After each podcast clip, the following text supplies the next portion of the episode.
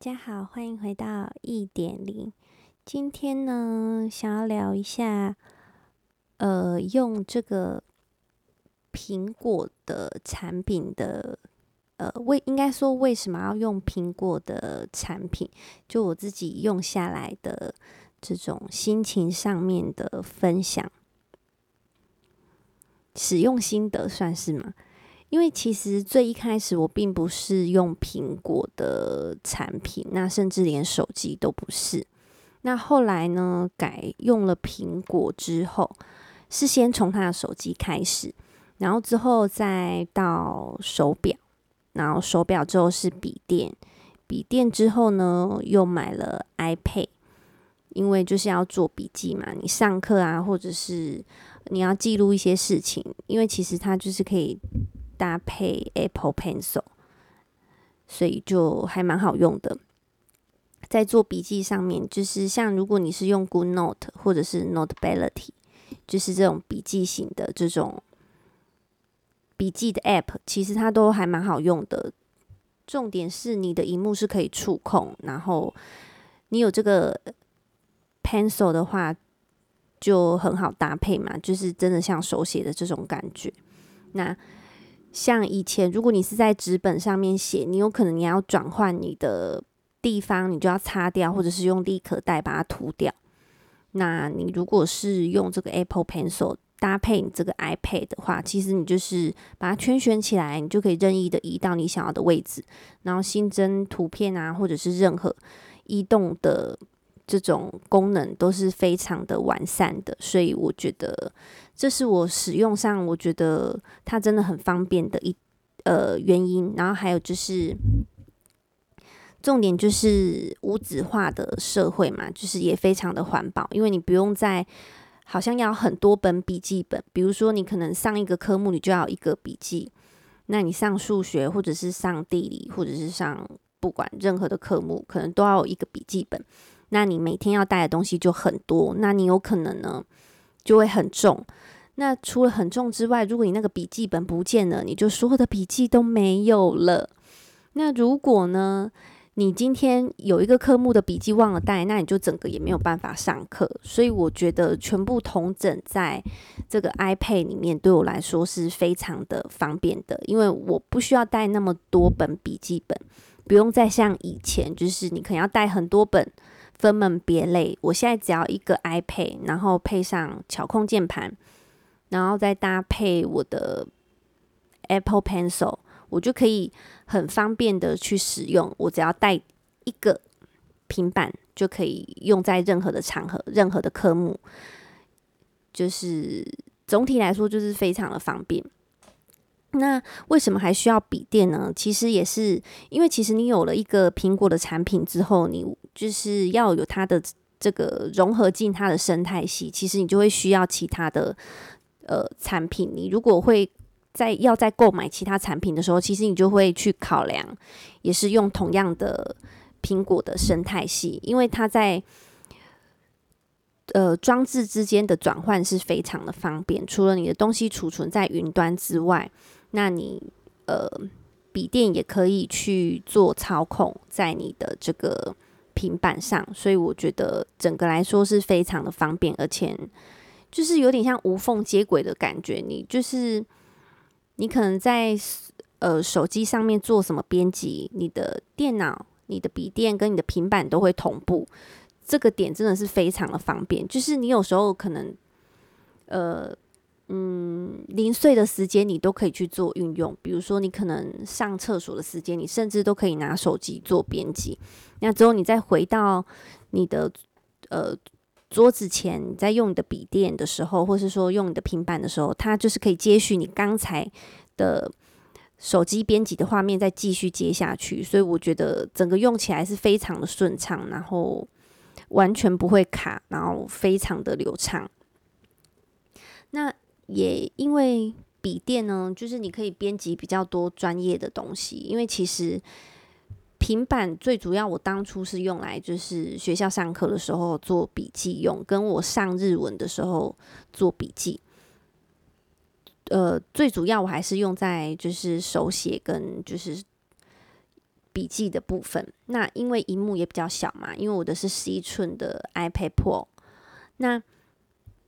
笔电的话，它的荧幕比较大，那你比较好去做编辑，而且键盘比较大啊，你在打字上面其实都比较方便。那在它的巧控的，应该不能说巧控，它的触控面板也比较大一点。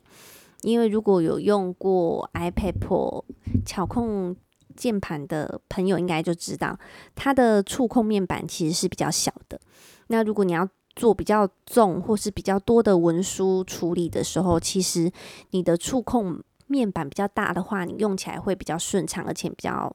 舒服。呃，用起来就会比较好用嘛，毕竟就是面板比较大。那如果不知道的朋友，可以到官网上面看看它，你就知道它的触控面板就是差在哪里。因为如果你常常要做文书，真的是你有那个触控面板，你会方便很多。那它比较大的话，你就会更好的操控。还有就是，应该说，其实它的装置上面啊，你要开启任何的文档，其实你只要储存在云端上面，它都可以。比如说你编辑好，然后立刻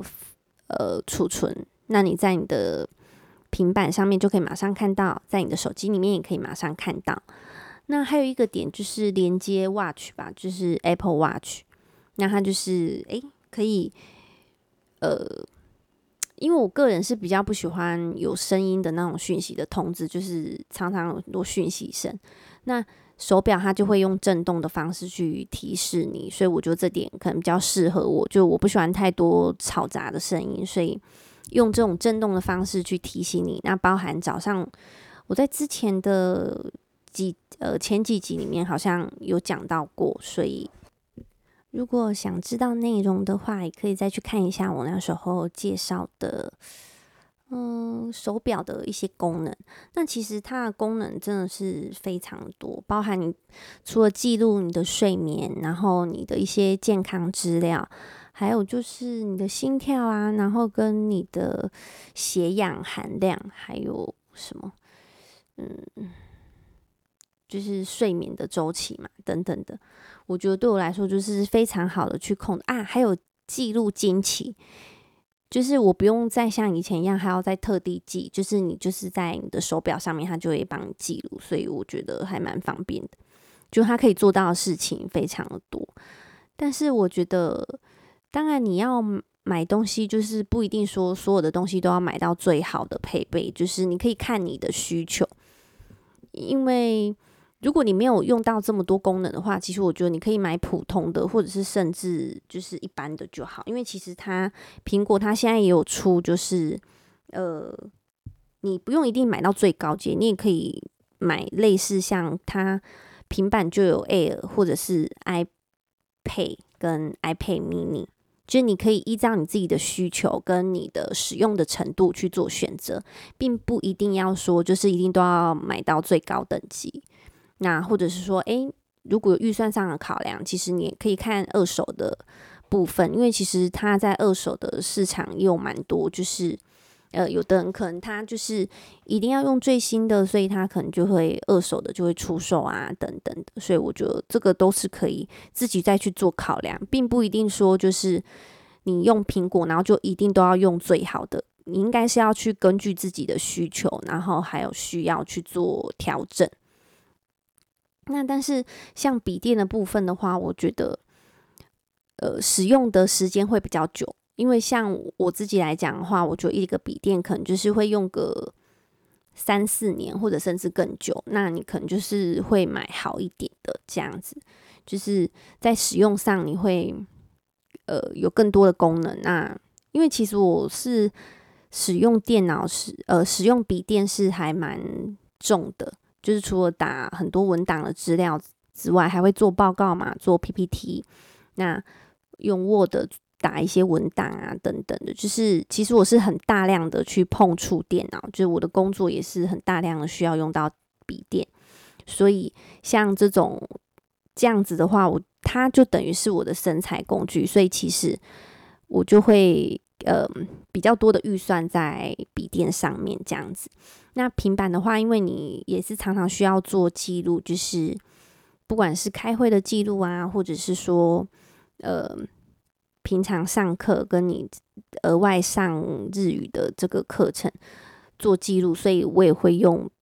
比较好的这个，应该说比较有预算在这个方面，因为毕竟它是。就是一一个自我提升，所以也算是自我投资，应该算是这样吧。那其实它的功能，我觉得每一次的更新其实都会有蛮多新的功能，是真的都还不错。所以我觉得它在这一块都是有用心的去做。然后甚至网络上也会有很多 YouTube 的教学啊，或者是。呃，文章等等，所以我觉得大家都可以去看看，就是有新的更新的时候，你可能不一定知道很多，或是说不一定知道怎么用。其实稍微去看一下文章，跟稍微去看一下 YouTube，我觉得都还蛮有帮助的。那也可以让自己很快的去熟悉这个新的呃。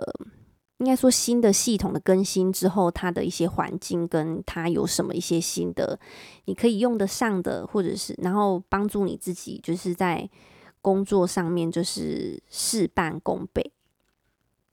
就是让自己可以做少少的事情，可是可以呃高效率的完成你每天要做的事情。那像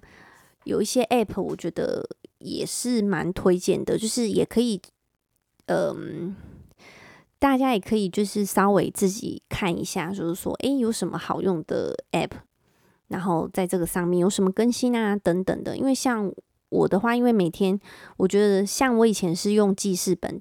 记每天要做的事，或者是说，诶，有一些待办事项。那像现在我就是完全都没有用笔记本的情况下，我就是用 Notion 去作为我这一块的主要，因为它上面可以放的东西实在太多了，它就是一个。很自由的模板，所以我用它真的是还蛮喜欢的，然后用得很顺畅。那再来的话，就是像会有一些记录你的这个呃任务，比如说你每天要完呃，你工作上有什么事要完成，那可能呃还在计划中，或是正在做，或者是已经完成了，其实就可以用这种任务导向的 App，我觉得也蛮好用的。但是我不太清楚它要怎么发音，就是 T R E L L O，就是大家可以再去找一下，如果有兴趣的话，或者是 Google 一下，应该都有类似的文章。然后再来的话，笔记的软体我就是用 Notion，因为我觉得它就是很好用，又可以录音，就是界面就是很简单。那我觉得最主要就是使用起来对我来说简单、方便、快速，是我的。呃，最大的要求，所以我觉得它就还蛮符合的。只是它之前一开始是不需要订阅的，然后后来变成订阅制。那如果你是老客户的话，其实它就是还是可以沿用。那如果是新加入的人，可能就是要斟酌一下这样子。那总之，我觉得其实。硬体当然要好，但是我觉得软体之间的搭配也是一个很重要的一环，所以我觉得苹果这一点是做的蛮好的，也是我使用它的原因。然后用到现在，我也觉得它真的都还不错，所以还是会继续的使用它。那今天的分享就到这里，See you later，bye。